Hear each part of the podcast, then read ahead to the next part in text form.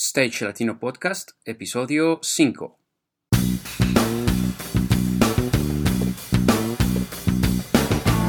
Si eres técnico, ingeniero, diseñador, productor o gestor de eventos y espectáculos o quieres desempeñarte en cualquiera de estas áreas, este es tu podcast. Stage Latino es el programa en el que hablamos de todo lo relacionado con la planeación, producción y puesta en marcha de eventos y espectáculos a nivel profesional.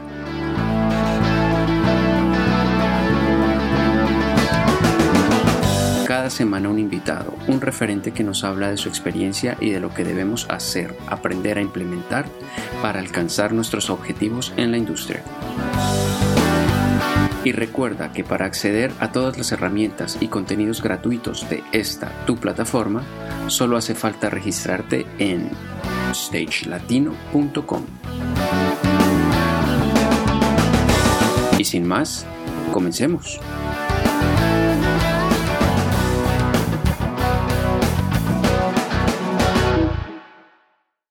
Hola a todos, nuevamente un saludo para quienes nos escuchan. Buenos días, buenas tardes o buenas noches, especialmente en América Latina y para la comunidad de habla hispana.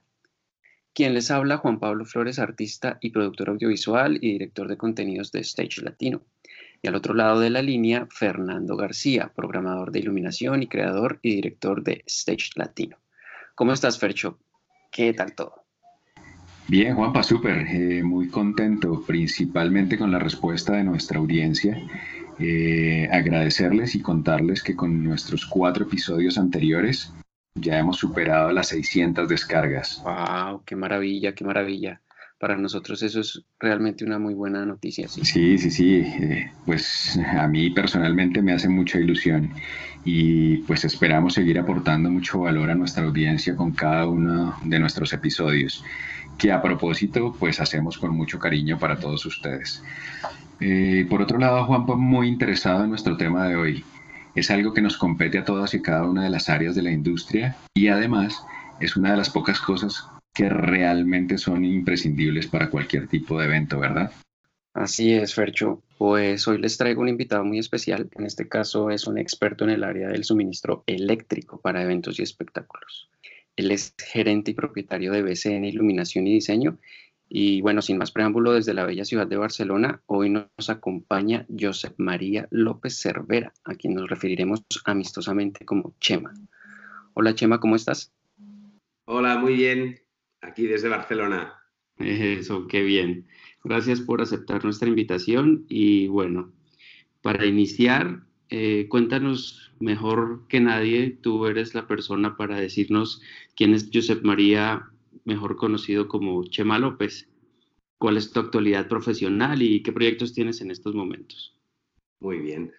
Pues mm, Chema López es un, chico de barrio, de padres y familia humilde, que mm, estudia decoración, decide hacer la carrera de decoración mm, y, a día de hoy pues tiene una empresa aquí llamada provisionales eléctricos eh, o también temporales, trabajos temporales, siempre en, en, la vía pública.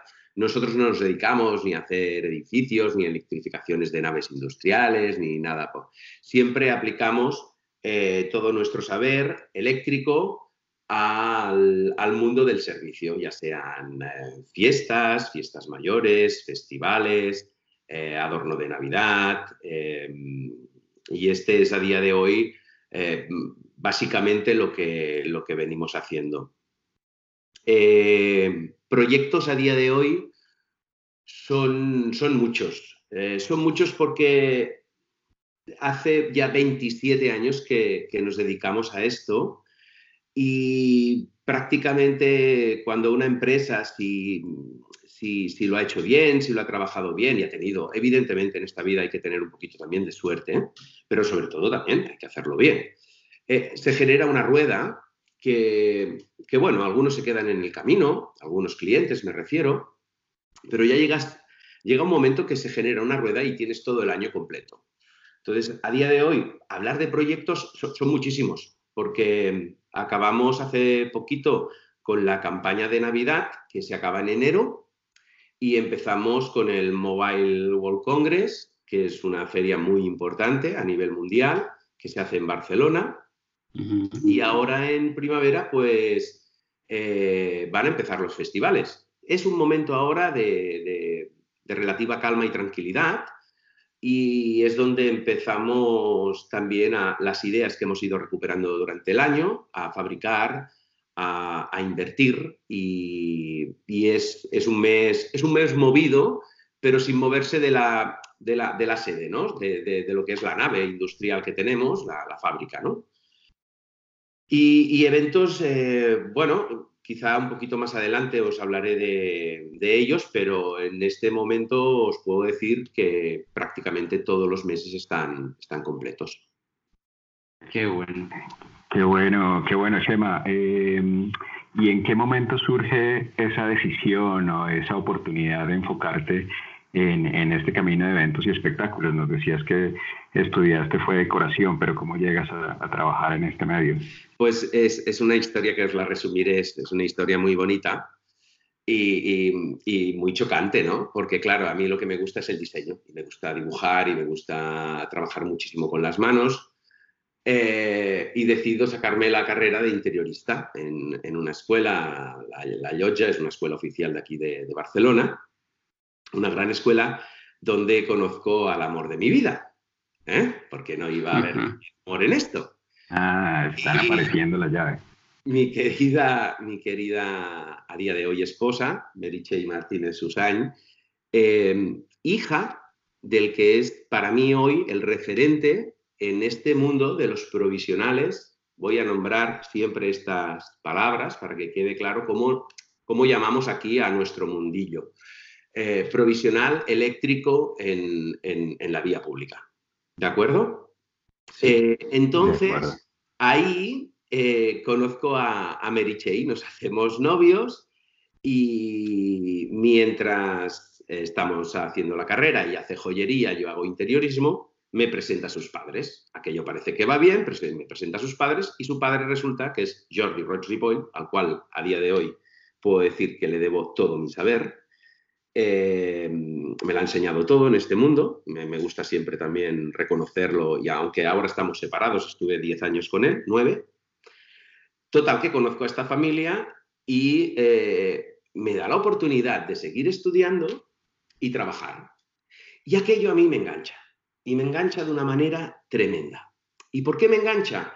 Porque no estamos hablando solo de electricidad.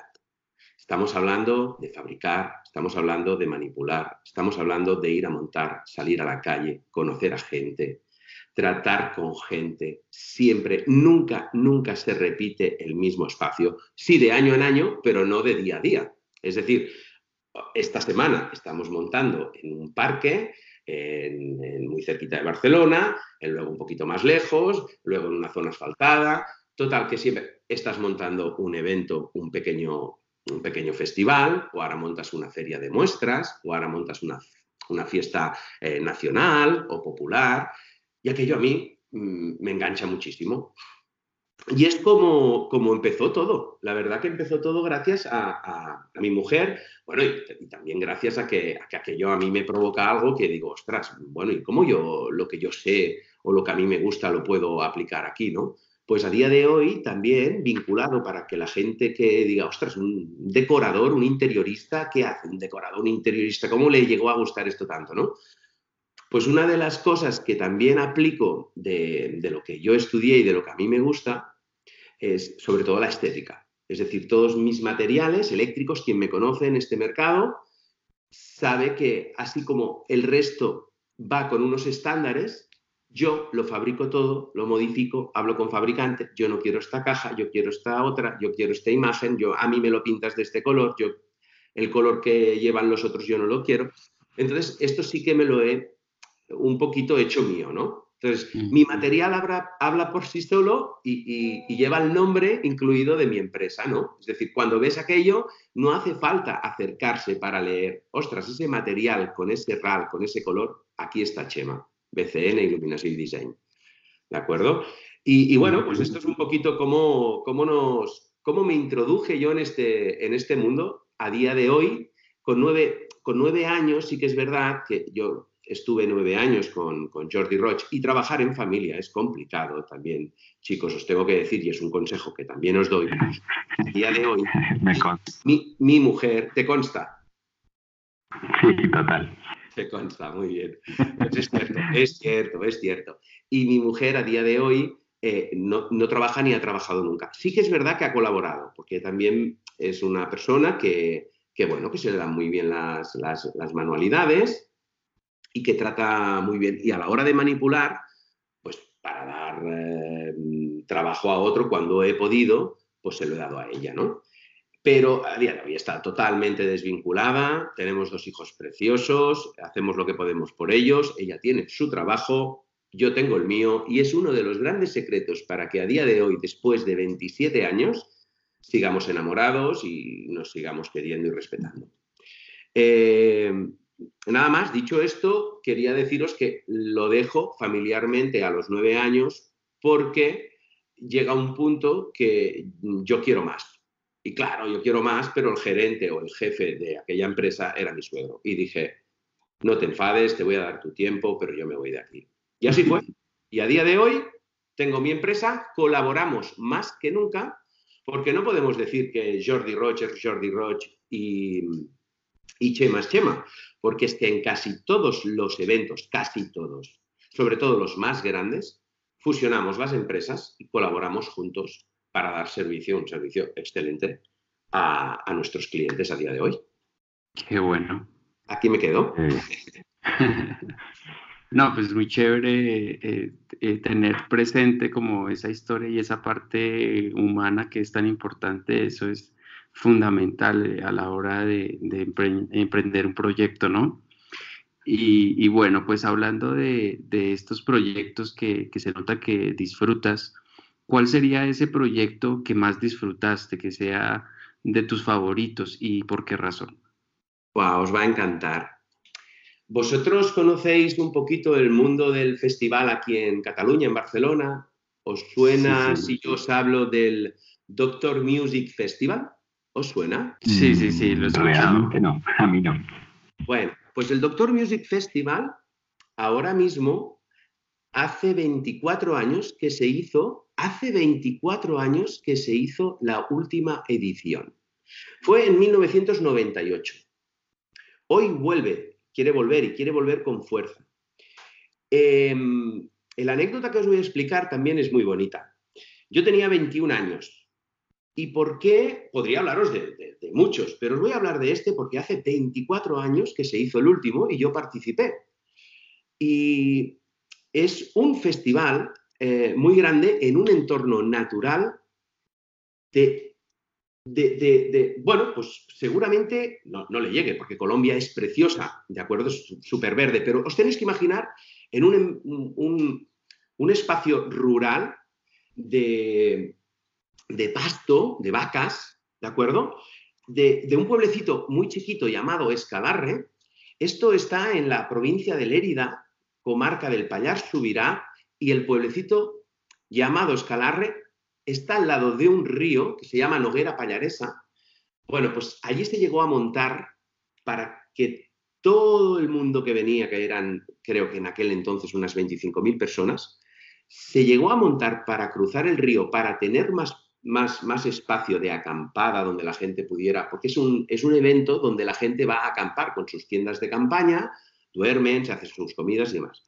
Bien, pues este sitio, el entorno es mm, exquisito. Y allí, en, aquel fue mi primer festival, de verdad. Yo era un crío, yo era un crío y iba evidentemente con mis compañeros. Que, también pues, me han ido enseñando a lo largo de, de todos estos años, ¿no? Y hay dos cositas que os quiero contar de, lo que sucedió. Y es que una de las cosas que no olvidaré nunca fue, y es un consejo para todos aquellos que se quieran dedicar a, este mundo nuestro, y es que yo con, 21 años era lo que llamamos aquí un pardillo, un novato. Y, y, teníamos, yo tenía de compañero al señor Pedro, un señor que me enseñó muchísimo. Era electricista, él sí era electricista de, de, casas, de, edificios. Pero bueno, un buen día se quedó sin faena y recurrió a, Roche. Yo ya está, yo estaba en Roche, lógicamente. Y este señor, un día lo veo, no sé si las, las palabras son las mismas, haciendo la conexión eléctrica en una caja de, os tenéis que imaginar, unas dimensiones de anchura de unos 50 centímetros por 80 de alto, con cuatro fases, tres, tres fases y un neutro. Y el señor Pedro lo hacía con la mano, sin protección y con corriente. Y yo me acerco y le digo, señor Pedro, ¿qué está haciendo usted? Y me dice, Chema, estoy conectando. Digo, ya, hombre, eso ya lo estoy viendo, pero, pero ¿por qué lo haces así? No, no, no entiendo. Ah, no pasa nada, no pasa nada. No pasa nada, me explicó que me tenía que subir en, un recipiente para yo poder eh, manipular y que la corriente no pasara por mi cuerpo. Bueno, pues yo, tonto de mí, le quise hacer caso a aquel señor que me, merecía eh, todos mis respetos y confianza. Y en, en, aquel entonces, a día de hoy, no se puede eléctricamente vestir con pantalón corto, pero eh, aquella era la época de julio, un calor tremendo, a cerca de 2.000 metros de, altura, eh, muy cerca del sol, hacía un calor horroroso y ibas con pantalón corto. Pues eh, me ocurrió que al tocar la fase no tuve en cuenta que aquellos pastos con hierba alta yo estaba en contacto con la tierra mediante un montón de plantas, de vegetación. Mm. Y me dio tal temblor que a día de hoy os puedo decir que, bueno, yo estuve aturdido cerca de dos minutos. Eh, estaban las lágrimas, señor Pedro, señor Pedro. Yo decía, era un crío, eh, pensaba que era un crío, un criajo. Y, bueno, pues eso, que, que nunca más me ha vuelto a suceder. Tenía 21 años, hoy tengo 45 y nunca más me ha vuelto a dar la corriente. Esto yo sí me gusta bueno, aprovechando el anécdota, ¿no? Pues que quien me escuche, ¿eh? que sea muy, muy, que procure siempre hacer las cosas como, como Dios manda. Y otra de las cuestiones porque le tengo mucho cariño, aparte de lo, de lo que aprendí de la naturaleza, este festival estuvimos allí trabajando sin bajar a ver a la familia, a nadie, 21 días. Claro, era mm. mi primera experiencia y fue heavy, fue heavy porque salía... Pues, y por lo que me hizo gracia también, que tengo un gran cariño, es porque salí en todos los periódicos de, de Lérida, de la provincia de Lérida, porque un fotógrafo se enamoró de mí en el más buen sentido, ¿de acuerdo? era, fácil de negociar conmigo, digamos. ¿eh? Yo soy una persona pues muy abierta, muy richarachera y muy, muy alegre. Y el fotógrafo me cogió cariño y me dijo, pues te voy a hacer un reportaje. Y yo en aquel entonces, en todas las torres, porque allí para que hubiera una iluminación de servicio, pues se montaban unas torres aproximadamente de 12 metros en layer. Y, el hombre pues, encantado allí haciéndome fotos. Y este fue, eh, claro, podría hablaros de muchos y de muchas cosas bonitas que hemos hecho y chulas y divertidas y más modernas, pero ostras, a día de hoy, hoy vuelve este festival, lo quieren hacer, los ecologistas no le dejan hacerlo en, en esa zona y los han bajado aquí a Barcelona al circuito de Montmeló, que es el circuito de automovilismo que tenemos aquí para, para motocicletas y para mm. Fórmula 1, para el MotoGP y para Fórmula 1. Y aquí os dejo mi anécdota. Wow. Eh, pues nada, pues interesante y eh, muy válida para advertir a nuestros amigos electricistas eh, el tema de la seguridad ante todo. También vale la pena para contarles, eh, hay, un, hay un amigo en, Colombia, un señor al que respeto mucho, que se llama Armando Acuña, que también es la persona a la que yo he visto tomarse de los tableros eléctricos de, de manera directa con, con la corriente, pero lo hace, lo hace de una manera pues tan cuidadosa y tan, eh, pues no sé, metódica. Como tan, tan, tan metódica y tan especial recuerdo que él lo que hacía para, para medir si estaban habilitadas las fases era precisamente tomar cada una con una mano y era, era rarísimo. sí, es una, una persona que es a la única que, he visto hacer eso y, me causaba una impresión tenaz. Pero bueno, mis saludos desde acá al señor Armando Acuña. Eh, nada, pues nos, has contado entonces esas, esas anécdotas eh, interesantísimas, pero ¿hay alguna o alguno de los eventos en los que hayas participado que las cosas no necesariamente fueron bien y que de pronto eh, te dejaron una, lección o un aprendizaje diferente en cuestión de, del método que utilizabas o, de las herramientas o recursos que tenías? Pues sí, ahora os voy a dar una de muy buena, muy actual y que me gustará que la gente, eh, porque lo pasamos mal, me gustará que la gente recapacite y vea que cuando surgen problemas, no solo hay que mirar hacia un lado, hay que ser em, consecuente. Las cosas, pues como, como en los matrimonios, como las familias, no siempre solo es culpa de uno. No me estoy excusando, pero ahora entenderéis el porqué de mi explicación. Esto hace dos años, el festival más importante a día de hoy, eh, o uno, perdón, uno de los más importantes de Europa, el Primavera Sound, en Barcelona. Eh, no voy a nombrar ni grupos ni nada, no quiero que tampoco se, me malinterprete, voy a explicar el anécdota, el anécdota real que sucedió aquella noche. No todo el mundo lo sabe, ni, ni tan siquiera... Es decir, no todos los que participamos en el, en el Primavera Sound, aunque estuviéramos implicados, no todas las empresas saben que aquello ocurrió en aquel escenario. Y esto fue de la siguiente manera. Voy a ver si lo puedo estructurar bien, ¿de acuerdo? Nosotros somos una empresa que se nos solicita dar corriente a todo el mundo en el festival. Y cuando digo a todo el mundo, a mí, como os he dicho antes, no me gustaría tampoco solo hablar siempre de los festivales. Sí que es verdad que por potencia, por, por, por grandeza, es más fácil que pasen cosas tanto positivas como negativas, porque es un, es, un volumen tremendo. El Primavera Sound, quiero que sepáis que se monta eh, en una estructura de, unas 12 personas durante unos 25 días. Estoy hablando de la electricidad única y exclusivamente. ¿De acuerdo? Electricidad.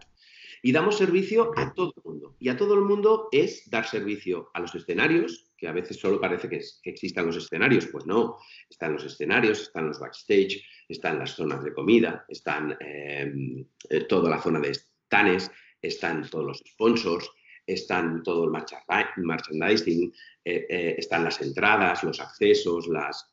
Todo, absolutamente todo. Pero esta anécdota que os voy a explicar, chicos, sucede en un escenario. Y resulta que nosotros entregamos el escenario listo para poder empezar a trabajar eh, cuatro días antes, eh, algunos cuatro días y otros seis días, porque, bueno, va como va. Total, que lo que le llamamos nosotros aquí em, la técnica de, la ciudad, es decir, los que, los que van a montar el escenario, que le van a dar unos mínimos, tanto en luces como en sonido, estos señores tienen cuatro días para probar. Con estos señores, por norma general, nunca hay problemas. ¿De acuerdo? No hay problemas porque tienen muchos días para probar, porque ya nos conocemos, porque yo ya sé de qué pie cojean, es eh, una expresión de, saber si alguno es más, más pulido o menos pulido, y pues yo ya lo advierto, ya le digo, oye, compruébame esto, compruébame lo otro, acuérdate del año pasado, vigila por aquí, vigila por allí, y ellos a su vez, también muchos de ellos, me buscan, eh, yo como responsable de escenarios, me buscan y me dicen, oye, Chema, esto me lo has dejado así, ¿cómo lo tienes? Oye, mira, Chema, me han dado este material no es mío, me lo han alquilado tal empresa, tendríamos que mirarlo, te acercas. Mucha profesionalidad, ¿de acuerdo? Hay que hacer estas cosas con tiempo, con cariño, con amor y con pasión. Dicho esto, también tenemos a los artistas, a las bandas que van a venir, que estos tienen menos tiempo, pero tienen dos días para probar. Pues muy bien, señores, resumen, nuestra empresa monta una infraestructura, llegan los señores de, la ciudad a montar su, audio y sus luces, hacen sus pruebas, chequeamos absolutamente todo, sale algún problemilla, se solventa, novedades y más. Pero cuando llegan las bandas, hay que estar también muy encima. Y aquí es donde digo, señores, el problema no es ni del de audio, ni del de luces, ni del eléctrico, ni de los grupos, ni de producción, es de todos. Es de todos. Y todo el mundo tiene que ser muy consciente de que un evento de estas características, la responsabilidad no puede caer nunca encima de uno. Evidentemente, la máxima responsabilidad la tiene producción. Y producción tiene que poner los medios y la confianza en sus proveedores para que sepa que tienen lo mejor de cada uno. Pero dicho esto, cuando sucede un problema, y como comprenderéis, si algo no funciona eléctricamente, ya sabéis a quién miran, a Chema. Mm. ¿De acuerdo? Claro, pues eh, lo que sucede es que tienes que ir allí, analizar lo que ha pasado y dar explicaciones. Y ahora viene el ejemplo. Una banda muy potente del mundo, que no voy a dar su nombre, utiliza en su show unos motores tremendamente grandes. Esto nos llega a nosotros en Rider y nosotros lo que hacemos es dimensionar un grupo electrógeno única y exclusivamente para ellos. Pero estos señores, el día de las pruebas, al parecer, no prueban. O si prueban, no han probado con lo que decimos aquí, con toda la mala leche. Es decir, eh, eh, exigiéndole tanto al generador como a su aparato, sus maquinarias, lo máximo por si los llegan a forzar en algún momento dado. ¿De acuerdo? Para que podamos acabar de ajustar. Pues bueno, hay un generador, hay un cuadro eléctrico y hay unos motores. Estos motores, para los que no entiendan mucho, estos motores tan potentes tienen un pico de arrancada que se le llama, de reacción, ¿de acuerdo? Que demandan mucha energía a lo que es el generador. Pues bien, eh, por dos veces en plena actuación, este atrezzo, este montaje de motores y demás, eh, cayó. Eh, cayó, quiero decir, perdón, no funcionó. Bueno, pues producción nos llamó a todos, nos hizo la reunión y en el mismo momento, aquella misma noche, una y media de la madrugada, ellos seguían tocando, pero claro, sus motores y su show no funcionaba. Estuvimos allí haciendo lo que, lo que pudimos y lo curioso es que el, el cuadro eléctrico, en ningún momento los magnetos o diferenciales llegaron a saltar. Era el generador que se apagaba. Y ahora diréis, ¿y por qué creéis que se apagaba este generador? ¿No estaba bien dimensionado? Chema, a ti te llegó el rider y tú dimensionaste el generador, ¿no? Sí, lo dimensionamos en un 50%. Es decir, si nos pedían 100 kVA, pusimos un 200 kVA. ¿Pero qué sucedió? Ah, pues lo que sucedió es que, como en todo, hay que ponerle cariño.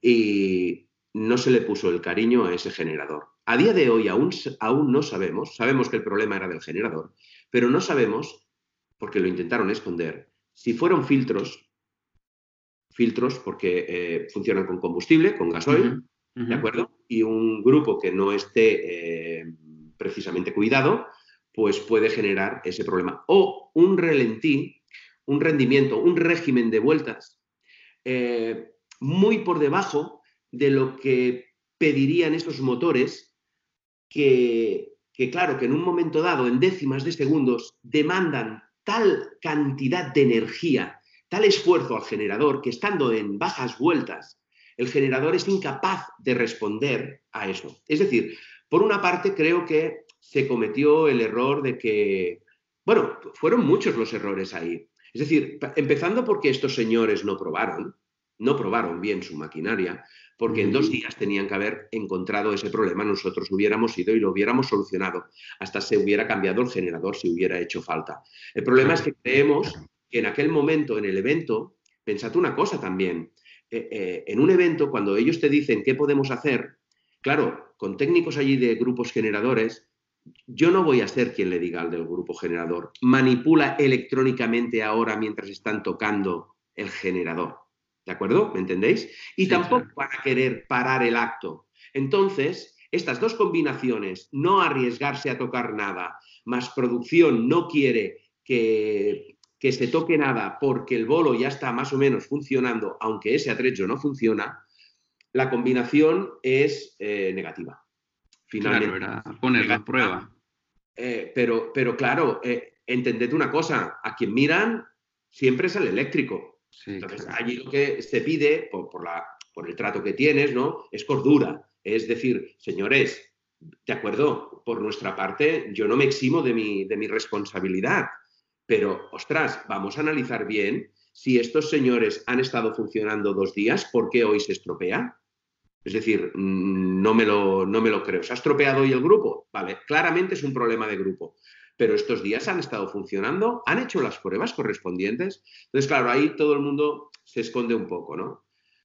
¿Esto en qué ha acabado? Pues ha acabado en una mera anécdota. Eh, todos somos conscientes de que en ese, en ese momento pues no estuvimos, no estuvimos al 100% y hay que asumir la responsabilidad de, uno. A ver, no, sé, el grupo tocó, las luces funcionaban, el sonido funcionaba, pero claro, su espectáculo, que es, la, es una de sus banderas, pues...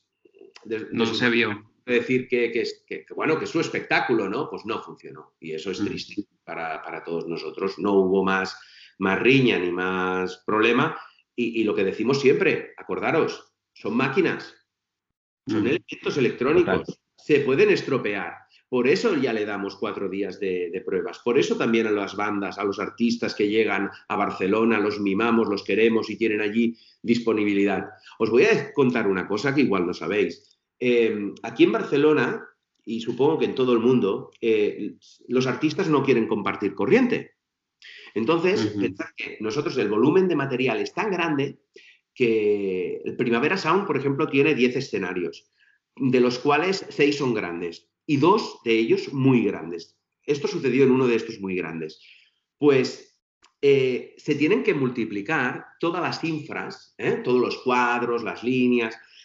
Cada banda necesita y quiere, por rider y obligación, su energía independiente. Esto, ya me diréis, eh, claro que se intenta hacer con cariño. Si ya le estamos montando a cada uno una infra, imaginaros luego desde nuestro punto de vista, ostras, si os hemos montado una infra, si la habéis probado, si sois independientes, eh, para mí que no lo habéis probado. Pero bueno, yo no voy a, porque también sé que se me puede estropear un, magneto, sé que puede calentarse una línea, sé que un conector de la línea puede estar en mal estado.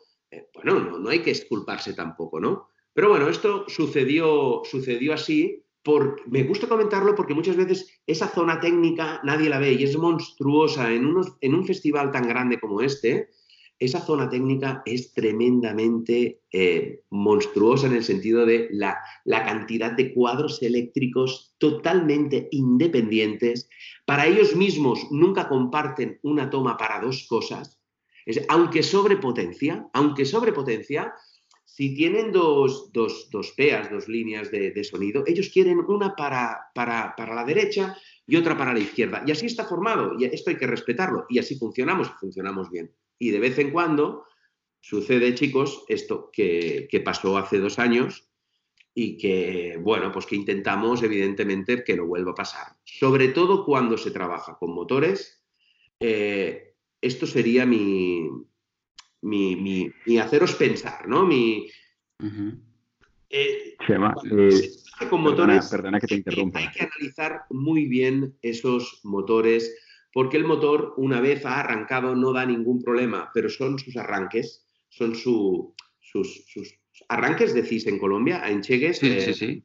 Sí, sí el, inicio y el, sí, el arranque, el pico de, voltaje que puede arrancar. Pues eso hay que analizarlo muy bien y hay que estudiar muy bien este motor. Claro, a ti te dicen que necesitan una potencia, eh, estos señores, que estos señores normalmente cuando te dicen que necesitan 100, es que necesitan 60 igual. Y ya te están pidiendo 100 porque ellos creen que tú eres, que tú no les vas a dar un generador mayor, pero al finalmente tú como profesional le dices, quieres 100 y van motores, yo pongo 200.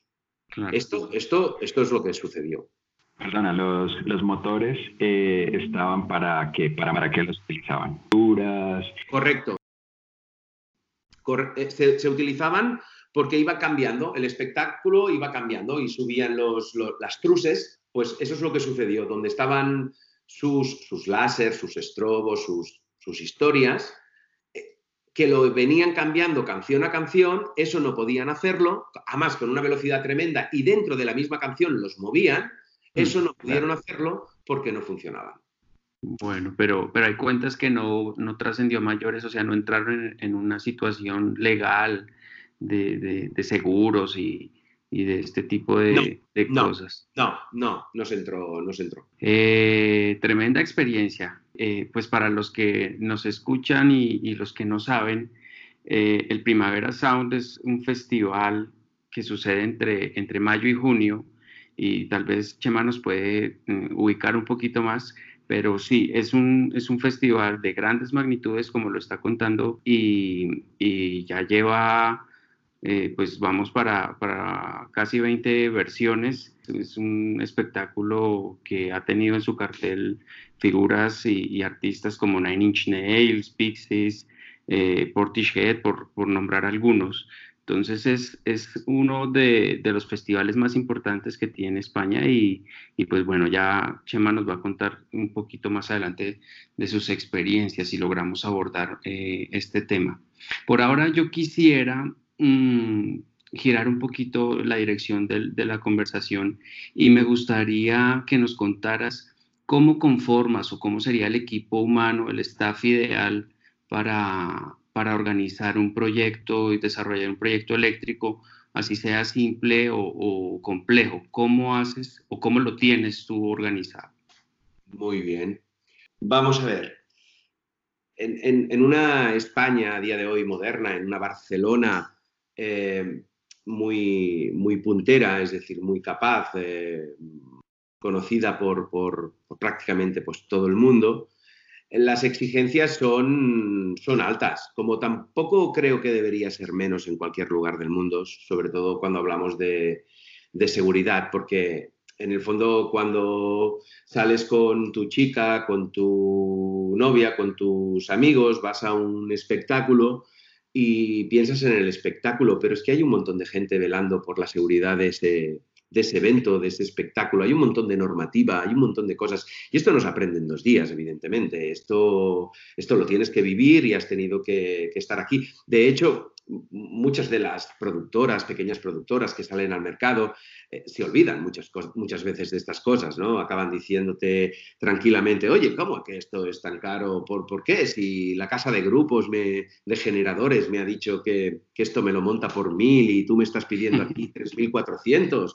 Ah, claro, claro. ¿Y tú qué le has pedido a la casa de generadores? No, yo le he dicho que me traiga un grupito generador y, detrás del escenario. Digo, ah, claro, claro, claro. ¿Y el resto? Claro, en una España moderna, como os he dicho, en una Barcelona moderna, y, diréis, ostras, si tan moderna es, este señor que montó una productora, ¿no se podría actualizar un poco? Pues sí, también tenéis razón, chicos. Se podría actualizar un poco y, no pedir según qué. Eh, hay que tener hay que tener equipo, sí, hay que tener equipo y sobre todo para mí lo más importante a día de hoy es tener las cosas muy claras y una metodología de trabajo. Saber dónde estás y analizar muy bien la obra y hacer muchas preguntas, sobre todo, sobre todo, como os he dicho antes también, nunca nada es de una sola persona. Para mí, mi cliente, ¿no? Que pueda ser en un momento dado, pues una, productora eh, más, más, más novata, más, más novel o o con, más, o con más camino en el, mundo, eh, yo siempre voy a estar ahí porque la parte técnica soy yo, él no tiene por qué saberla. Ahora, tampoco tiene por qué obviarla. Por lo tanto, cuando no me hable de mi parte más técnica que él no conoce, yo deberé mostrársela y le, y le deberé dar las pautas y el camino para que ese evento salga bien desde un principio. Si lo hacemos así, es fácil no tener que estar haciendo lo que aquí le llamamos presupuestos, es decir, lo que va a costar, ¿de acuerdo? Entonces, a día de hoy, un proyecto de estas características hay que analizar muy bien los, los tiempos de trabajo, hay que, en todo implica un ingeniero, en todos, todo va con proyecto. Pensad que aquí la normativa dice que en el momento, por pequeño que sea, si contratas un generador, tienes que hacer certificación eléctrica y proyecto. Es decir, ya sea un generador mm, de 3.000 vatios, de, dos cabeas y media.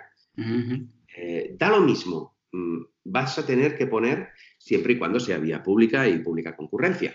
¿De acuerdo? Si es para tu casa, si es para una fiestecita privada, ahí no te van a decir nada. Pero tú como profesional, en el momento que va a intervenir gente, público, eh, tú tienes que darlo absolutamente todo. Entonces, eh, ¿cuál sería, desde mi punto de vista, eh, lo mejor? Yo lo mejor, soy pretencioso, pero lo mejor ya lo tengo, porque claro, después de tantos años, pues yo ya me he montado mi equipo, yo tengo a mi ingeniero, yo ya tengo a mi certificador, mi instalador eléctrico, yo ya tengo a mi gente, tengo a mis vehículos, tengo a mis, mis maquinarias, elevación, mi fábrica, mi, todo, ¿no? Entonces, em, comentaros que, que, bueno, que el mundo del provisional eléctrico en la vía pública está muy vigilado, ¿de acuerdo? No es como si vas a hacer en una vivienda o una nave, que sí, vas a tener que seguir la norma pero no te van a estar pasando una inspección. Cuando hay gente, cuando hay público, cuando hay vidas en, en, juego, en juego eh, pensad que es tremendo. Por ejemplo, vamos a volver al primavera. Me da rabia porque creo que se va a llevar toda la atención, porque luego en todo lo que hacemos es igual, pero claro, vamos a poner, vamos a seguir para que la gente tampoco no se pierda, vamos a seguir en el primavera. Hmm. El primavera pensad que la, extensión es tremenda. Es el, Park Forum de, Barcelona, abierto al mar. Eh, abierto al mar, ¿eh? literalmente. Es que eh, ponemos escenarios a 20 metros del agua, de muelles, donde mm. van los barcos, a, del agua. Bien. Pues todo está pensado. Por allí va a pasar los, bomberos. Va a pasar la policía. va a pasar la, policía local, y van a estar controlando, no técnicamente, escuchad, no técnicamente al electricista, que a mí quien me controla es otro, pero sí van a estar controlando salidas de emergencia, de evacuación, espacios, holguras, fuegos, la gente que monta sus food trucks, si vienen preparados, si hay extintores. Nos miran a todos y a todo el mundo a día de hoy le piden papeles. Es decir, vamos a un evento y muchas veces pensamos, bueno, vamos al evento. También se quejan de la entrada. Claro, la entrada del Primavera Sound es carísima, pero para la gente joven. Pero también es un, festival que está enfocado mm, para la gente de fuera, que en esos meses Barcelona eh, hay mucha gente de fuera y además, además hay mucha gente que se mueve de sus países y de su tierra a ver este festival en concreto. Luego a nosotros, por nuestra parte técnica, aparte de plasmarlo todo en un proyecto y tú como responsable firmarlo, porque una cosa es quien te hace el proyecto eléctrico, que es tu colaborador, es un ingeniero, que, firma el proyecto, pero aquí en Cataluña la responsabilidad eléctrica cae sobre el instalador de la empresa. Es decir, tú puedes tener o no un, ingeniero en tu empresa y el ingeniero tiene una responsabilidad sobre aquel proyecto, pero firma un proyecto. Quien acaba asumiendo la responsabilidad eléctrica de haber montado, porque claro, el ingeniero se exculpa, dice, no, no, yo dije que esto funcionaba así, que esto se tenía que hacer así, y si el instalador no lo ha hecho, el problema es suyo. Por eso a los instaladores nos hacen firmar el último documento para entrar en, cualquier acto. ¿De acuerdo? Entonces la responsabilidad recae sobre nosotros. Total, que, me gusta que se vea lo que, lo que hay detrás, ¿no? También un poco la conversación va por aquí, es decir, en las protecciones, en que todos los grupos generadores están vallados, vosotros os podéis pasear por el Primavera Sound y diréis, ¿dónde está la energía aquí? ¿Por dónde viene? Pues esto es súper limpio, pero ¿por dónde aparece? ¿Dónde lo han escondido esta gente? Bueno, pues... Y ahora que hablabas que, son bastantes escenarios, perdón, te interrumpo. Sí. Eh, eh, ¿Cuántos eh, estás utilizando para, para cada escenario? Mm, ¿Cuántos generadores? ¿Cuántos electrógenos? Grupos. Bueno, vamos, vamos a ver. como os he dicho, cada banda quiere lo suyo esta introducción que te hago ahora es para que, como antes os he dicho que cada banda quiere su independencia, quiero también matizar que si este festival dura tres días, eh, evidentemente van a, van a tener su independencia, pero no vamos a multiplicar. Es decir, vamos a ver las bandas que entran primero y cuando se vayan, los que vienen mm, van a coger esa infraestructura también, ¿de acuerdo? Ya Pero lo que no va a suceder nunca, y ahora quiero dejar eh, claro por lo que he comentado antes, es que en un mismo día, en un mismo día, nadie va a compartir corrientes. Es decir, si un lunes, por ejemplo, arranca el Primavera Sound en el escenario A y hay cuatro bandas, hay cuatro infraestructuras independientes, ¿de acuerdo? Estas infraestructuras al día siguiente servirán para otras bandas. Nosotros vamos preparados, rápidos, efectivos, pim pam pum, cambiamos eh, los formatos saliendo y adecuamos, si hay que cambiar el cuadro, también se cambia. Pues los escenarios, a tu pregunta voy ahora, los escenarios más grandes, pues eh, para luces un escenario grande lleva em, dos eh, generadores de 500 kVA para iluminación en eh, paralelo. Paralelo, para quien no lo sepa, antiguamente se utilizaba lo que se llamaba la conmutación. Es decir, si un generador fallaba, arrancaba el otro. Pero claro, había un paso, lo que le llamamos los técnicos, había un paso por cero.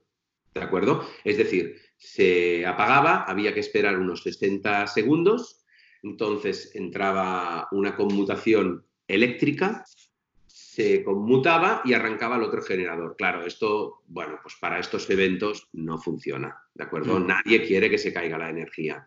Por lo tanto, a día de hoy lo que hacemos es ponerlos en paralelo. ¿Qué significa paralelo? Pues paralelo quiere decir que durante las pruebas solo hay un generador encendido, porque no hace falta consumir doble, y en el momento del acto, tres, cuatro horas antes del acto, esto es muy importante, ¿eh? se ponen los generadores en paralelo y se empiezan a trabajar por igual. Pensar que, eh, claro, dos generadores de 500 kVA eh, en paralelo quiere decir que tú has de haber calculado que si falla un generador, el otro es capaz de absorber la energía que tiene que suministrar. Pues bueno, en un escenario de estas, de estas magnitudes ponemos dos 500 kVA para luces, dos 400 kVA para sonido, dos 250 kVA para servicios, eh, normalmente, por norma general, entre 100 y 150 kVA solo independiente, con diferenciales muy especiales para unidades móviles. Estos a día de hoy, eh, ostras, están eh, en mayor exigencia que un escenario, porque la corriente tiene que ser muy, muy, muy, muy correcta y muy metódica. Y luego que no quiero que se me escape, tenemos los, a veces son 250 y otras veces son 300 kVA también en paralelo para vídeo, que no tiene nada que ver con la unidad móvil, sino que son las pantallas que llevan el vídeo del escenario.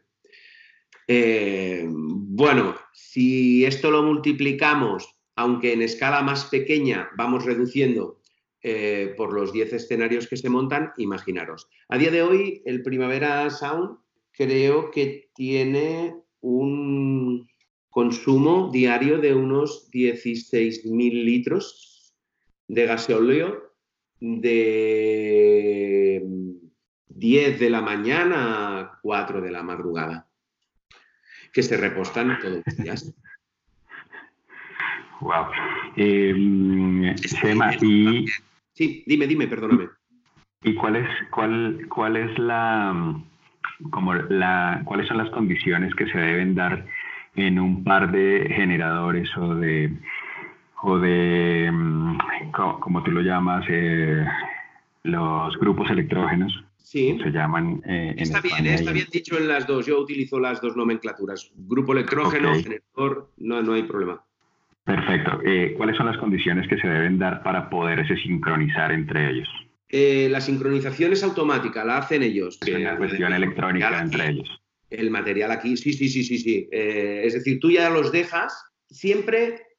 Es muy buena pregunta esta que me has hecho.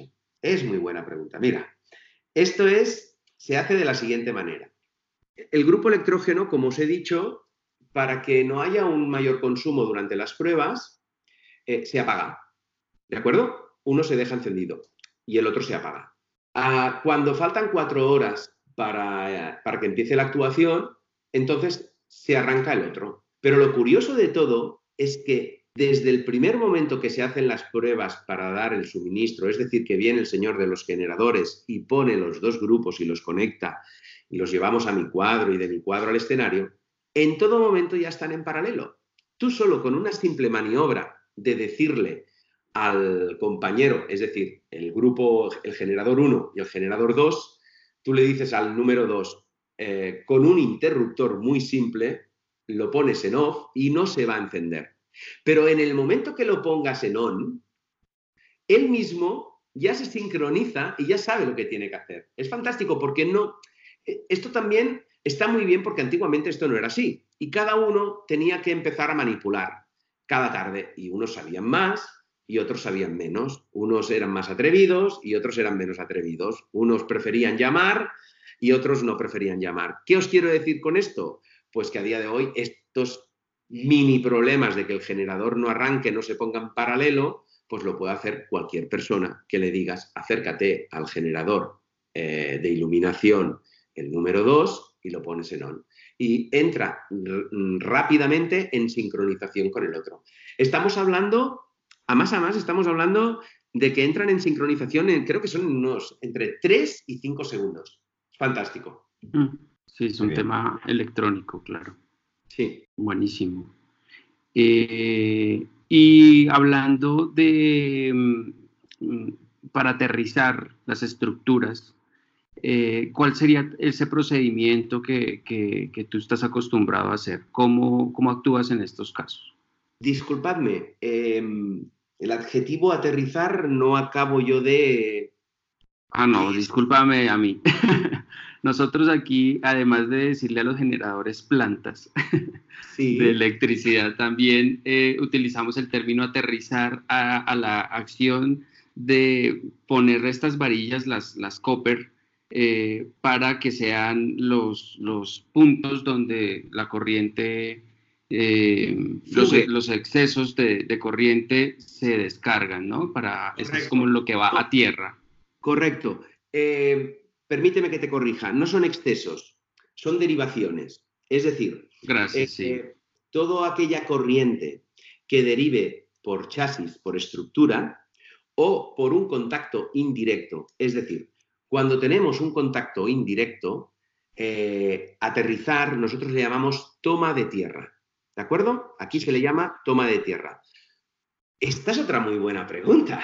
Me gusta esta pregunta, porque mm, tampoco nadie, eh, evidentemente, eh, lo tenemos que saber quién lo tenemos que saber, que somos los electricistas, ¿no?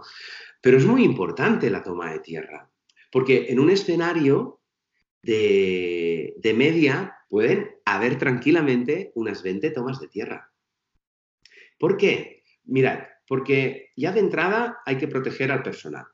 Esto es muy curioso que os voy a decir. Como la toma de tierra la gente la percibe que es cosa de los electricistas, cuando vienen los señores a montar las estructuras de layer o de otros formatos para el escenario, ellos son los responsables y estarían obligados a derivar sus estructuras a tierra. Pero es muy curioso que aquí este fenómeno lo acabamos haciendo los electricistas. Porque claro, como, como, como, es corriente lo que va a pasar, ellos entienden que lo tenemos que hacer nosotros. Finalmente lo hemos asumido y así se hace. Pero yo creo que si yo me dedicara a montar estructuras, mis estructuras, yo profesionalmente lo que haría es informarme y saber que la norma, la ley, me dice que si yo monto estructuras metálicas, eh, tengo que montar unas picas de tierra. Y para esto hay unos cálculos. Entonces, un escenario estructuralmente, el grande de, los dos grandes del Primavera Sound, llevan tres picas por estructura. Esto es para que todo el mundo esté súper tranquilo a la hora de trepar por las estructuras, estar en contacto metálico, abrazado, ¿me entendéis? Luego tenemos las estructuras de generador. La estructura del generador eléctrico no puede ser compartida, por norma, no puede ser compartida con la mía. Es decir, una cosa es el, la estructura, el chasis del generador y otra cosa es que una vez la corriente llega a mi cuadro eléctrico, a mi caja eléctrica, a partir de ahí, yo en mi caja eléctrica tengo que generar una toma eléctrica eh, de tierra para llevársela a los señores de sonido, otra a los señores eléctricos y otra a los señores de vídeo. Y siempre es igual. Y no hay que olvidarse porque es súper, súper importante. Y luego en terrenos que muchas veces no puedes llegar a analizar todas las picas de tierra, por norma aquí eh, tenemos clavar, cuando tienes una duda, a más de una, un poco más allá de 5 metros, para asegurar y ponerlas en puente, para asegurar la descarga a tierra. ¿De acuerdo? Así que así es como lo hacemos. Ok, cuando, cuando te refieres a que tienes que llevarle a, las tres áreas, digamos las principales, audio, iluminación y video, una toma de tierra, eh, te estás refiriendo a, que hay que aterrizar la, eh, cada, cada circuito de, estas, de estos departamentos? Sí, sí. Y a más a más hay que tener muy en cuenta que te va a venir el técnico de sonido y se queje de que la iluminación, la toma de tierra, ¿dónde la has conectado? Porque me parece que los de luces me están dando, me están dando ruido en mis, en mis audios. ¿De acuerdo? Ah, sí, esa pelea es típica. Entonces, eh, correcto. Entonces, depende de la persona, de cómo te lo dice y demás. Pues, bueno, pues lo explicas. Evidentemente estamos obligados a explicarlo, ¿no? Pero a veces ya te vienen con ese puntito, ¿no? Entonces, lo que hago es cogerlos de la mano, con cariño, y les digo, ven, ven, ven conmigo que te lo voy a mostrar. Y entonces lo muestro y le digo, ¿ves? Estás a 10 metros de la pica de tierra, no tiene nada que ver. Este ruido mm, te puede venir de cualquier lado. Analiza, quita, despincha, eh, pachea otra vez. Eh, bueno, mil cosas que ellos también pueden hacer. Evidentemente, si acaban de hacer un trabajo que les ha llevado pues tres horas, pues ostras, también les da rabia que, que, haya un ruido en su audio, ¿no? Y dicen, ostras, ¿aquí qué pasa? Pues también se van a intentar asegurar de que en este caso, pues Chema, ¿no? Haya hecho bien esas tomas de, tierra, ¿no? Que llamamos aquí aterrizar eh, las, las, como decís allí, aterrizar las, las, las estructuras o chasis, porque esto se hace para los contactos indirectos, para que todo el mundo que se pasee alrededor o por el mismo escenario, si tocan una parte metálica, nunca, nunca, nunca estén en riesgo de que sufran la descarga ellos, ¿de acuerdo? Y así lo hacemos. Bueno, más claro, más claro el agua, guapa. sí. Emma, em, y ya como para terminar, después de, todo, de todo esto que nos, nos has aportado hoy, ¿tienes em, alguna recomendación adicional que quieras, que quieras sugerir a nuestra audiencia? Eh, yo soy muy exigente conmigo mismo y muy riguroso y me gusta hacer las cosas como las marcan. Eh, la gente si no hace las cosas como se marca es porque a veces quiere recortar algo de dinero. Yo mi mejor consejo sería que si no puedes tener eh, cinco cuadros, ten tres, pero ten los buenos, bien hechos y sal al mercado y vende, porque esos tres cuadros, si los tienes bien hechos, si están pensados con, con la cabeza, si te has leído un libro, aunque no sepas, porque pensad que yo vengo del mundo de la decoración, pero a mí me ha apasionado tanto este mundo, porque es un mundo muy bonito. Eh, es que si no pueden hacer cinco, hagan tres, pero los hagan bien hechos, que se los estudien, que miren, que, que lo hagan con pasión, ¿de acuerdo? Porque yo empecé, que yo me fui de allí y sabía muchas cosas, pero no tenía nada. Y yo monté desde cero una empresa. Yo tenía la confianza en mí, Nunca, nunca le toqué sus clientes. Esto también se puede hacer. Sí que es verdad, Barcelona es una tierra de, oportunidades, muy rica, eh, pero también es exigente. Entonces, también las cosas aquí son caras y, hay que mirarlo, mirar, mirarlo todo muy bien, ¿eh? tenerlo todo muy en cuenta. Pero mi mejor consejo a día de hoy eh, sería, como en todo, vivir las cosas con cariño y pasión. A mí esto me apasiona. Bueno, ya me veis hablar, ¿no? Pero ya me sentís hablar. Pero es que es así. Y es que han pasado 27 años y, me emociona, me emociona lo que estamos haciendo ahora nuevo. Mm, ya luego hablaremos, pero a mí me ha encantado que me hicierais este, este, esta, entrevista, ¿no? Y, prometo que os voy a pasar unas fotografías que, eh, para nada os miento, todo lo que tenemos aquí en esta empresa está fabricado con nosotros, diseñado por nosotros. Ahora estamos elaborando unos cuadros muy potentes y me gustará enseñároslo. Creo que a más a más no me importa para nada que la gente me copie la idea, el concepto, porque ahí verán mucho de el por qué vivo esto así, el por qué les digo si no podéis comprar cinco, comprar tres. Y tú como pequeña empresa, mi consejo para estos oyentes, mi, consejo será que aunque se sientan pequeños, que lo tienen que dar todo, que yo también fui un día pequeño y a día de hoy soy una persona pues reconocida en el sector, en el mercado, que me quieren, que me valoran y que sobre todo lo que admiran es, pues mm, supongo, ¿eh? yo creo que sí, porque me lo han dicho algunos, eh, mi profesión, mi profesionalidad. Es decir, me gusta ser muy serio, ¿de acuerdo? También, por otra parte, que me correspondan. Y como veis, no todo el mundo corresponde, pero bueno, ahí mi consejito. Bueno, muy chévere, muy chévere, Chema.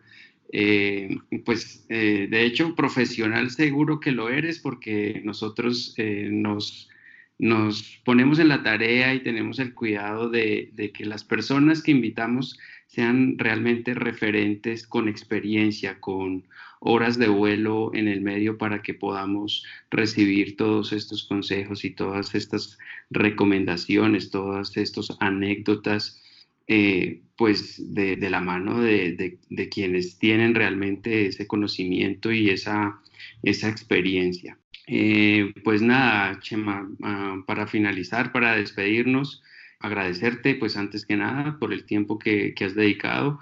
Eh, sé que podemos abordar otros temas y seguramente ya eh, eres bienvenido, eres de la casa y, podríamos sacar otro espacio para, compartir más información. Eh, por lo pronto, mm, si nos puedes contar dónde podemos ver tus trabajos, no sé si tienes algún canal en línea donde podamos seguirte o ver proyectos donde, donde tú hayas trabajado. Mm, deciros una cosa, así como soy tremendamente exigente, me río porque, porque me da un poco de vergüenza. Eh, así como soy eh, tremendamente exigente conmigo mismo, con mi empresa, muy orgulloso de mi trabajo, eh, soy bastante nefasto para esto de las redes, del, Instagram. Tenemos una página web un poco abandonada y, lo, siento, No, tranquilo, claro. En este tema estoy un poquito y me, sabe mal porque creo que, pues sí, pues ya que después de tantos años y de tantos eventos que he hecho, podrían estar ahí puestos, colocados. En la página web lo, encontraréis, lo encontraréis. Bueno, la página es eh, www.bcniluminacio.es. Y y nada, y hasta la próxima. Hasta que creáis vosotros conveniente que os puedo echar una mano en. Y sobre todo a la gente, porque a mí me gusta ayudar, ¿eh? Me encantará de verdad daros las imágenes y quien tenga alguna consulta, pues dar mi teléfono y no tendré ningún problema en, contestar a nadie, ¿eh? Sinceramente. Muchas gracias a todos vosotros. Bueno, un abrazo. Vamos, Chema. Gracias. Es así como hemos llegado al final de este episodio. Gracias por escucharnos y referirnos con tus colegas y amigos. Si te ha gustado el programa, nos harás muy felices con una calificación de 5 estrellas en iTunes o un me gusta y comentario en stagelatino.com, Evox, Spotify o en cualquiera de las plataformas donde nos escuches. Y recuerda que para acceder a todas nuestras herramientas y recursos gratuitos, el único requisito es estar registrado como usuario en stagelatino.com. Nos escuchamos la siguiente semana con un nuevo invitado de alguna de las áreas de nuestra industria. Hasta la próxima.